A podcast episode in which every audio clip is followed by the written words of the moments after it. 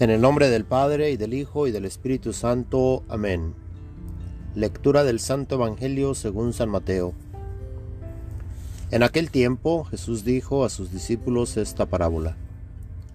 El reino de los cielos se parece también a un hombre que iba a salir de viaje a tierras lejanas. Llamó a sus servidores de confianza y les encargó sus bienes. A uno le dio cinco talentos, a otro dos y a un tercero uno según la capacidad de cada uno, y luego se fue. El que recibió cinco talentos fue enseguida a, a negociar con ellos y ganó otros cinco. El que recibió dos hizo lo mismo y ganó otros dos. En cambio, el que recibió un talento hizo un hoyo en la tierra y allí escondió el dinero de su señor. Después de mucho tiempo regresó aquel hombre y llamó a cuentas a sus servidores. Se acercó el que había recibido cinco talentos y le presentó otros cinco, diciendo, Señor, cinco talentos me dejaste, aquí tienes otros cinco, que con ellos he ganado. Su señor le dijo, Te felicito, siervo bueno y fiel, puesto que has sido fiel en cosas de poco valor, te confiaré cosas de mucho valor. Entra a tomar parte en la alegría de tu señor.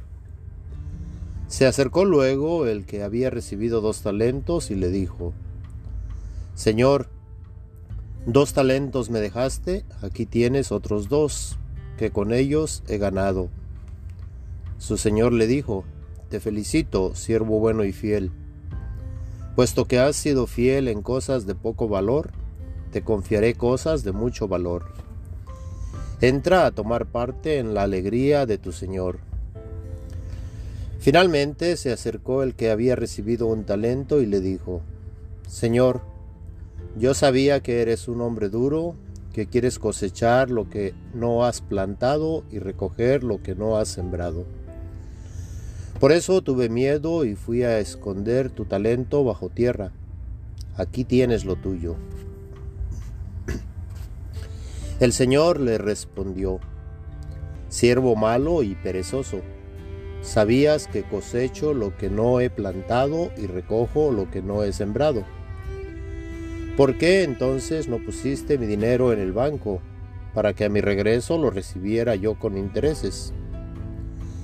Quítenle el talento y dénselo al que tiene diez, pues al que tiene se le dará y le sobrará, pero al que tiene poco se le quitará aún eso poco que tiene y a este hombre inútil échenlo fuera, a las tinieblas.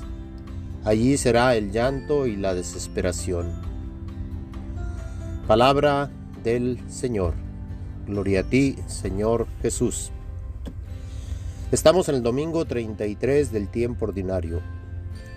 Nuevamente se nos invita a estar preparados haciendo la voluntad de Dios, poniendo a trabajar los talentos que Dios nos ha dado a algunos Dios les da cinco talentos, a otros dos y a otros solamente uno. Estos talentos Dios los da a cada uno según su capacidad. No nos da más de lo que podemos nosotros poner a trabajar en nuestra propia vida. Lo que sí debemos de tener en cuenta es que debemos de entregar estos talentos con frutos, es bueno tener en cuenta las palabras con las cuales termina el Evangelio de este día. A este hombre inútil échenlo fuera, a las tinieblas. Allí será el llanto y la desesperación. En alguna ocasión llegué a escuchar que todos vamos al cielo, que todos vamos a estar con Dios. Y en muchas ocasiones en el momento de algún funeral se llega a decir equivocadamente, que ahora esta persona que ha muerto ya está con Dios, que ya ha dejado de sufrir, que ya está en el paraíso con Dios. Pero nosotros no sabemos, por lo cual no debemos decir esas palabras. Al hacerlo estaríamos beatificando o haciendo, haciendo santos a personas que no conocimos su vida en su interior si nos fijamos a través de la historia, la iglesia en muchas ocasiones toma muchos años para proclamar santo a alguna persona. entonces nosotros no tenemos la autoridad de decir que aquel ser querido ya está con Dios, disfrutando del paraíso. Lo que sí podemos hacer es pedir a Dios por él o ella, para que Dios les conceda el perdón de sus faltas y les conceda el estar en paz con Dios. Nosotros aquí en esta vida sí podemos pedir a Dios que le perdone sus faltas a este ser querido que se nos ha adelantado.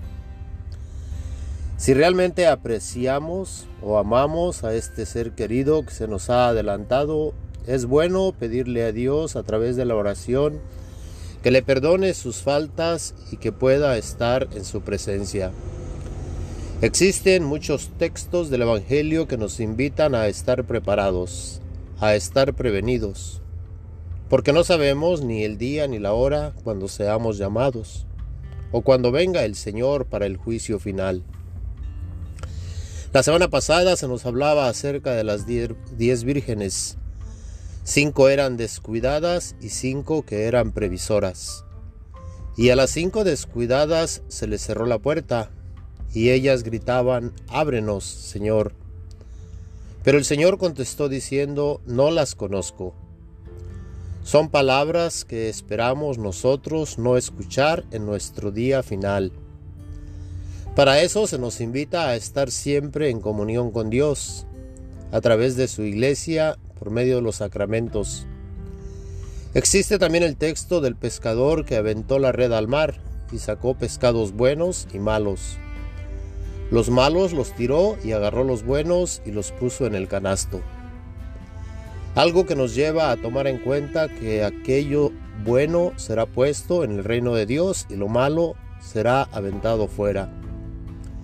En algún otro texto nos habla de que en una familia de cinco habrá tres contra dos y dos contra tres. En esto también nos da a conocer que ya sea dos o tres estarán con Dios y los otros no. En esta vida tenemos la oportunidad de hacer algo bueno. De ahí que en la parábola de los talentos de este día, a uno se le dieron cinco y los puso a trabajar, y llegó a obtener otros cinco. A otro se le dieron dos y obtuvo otros dos, pero al que se le dio uno, este talento no lo puso a trabajar.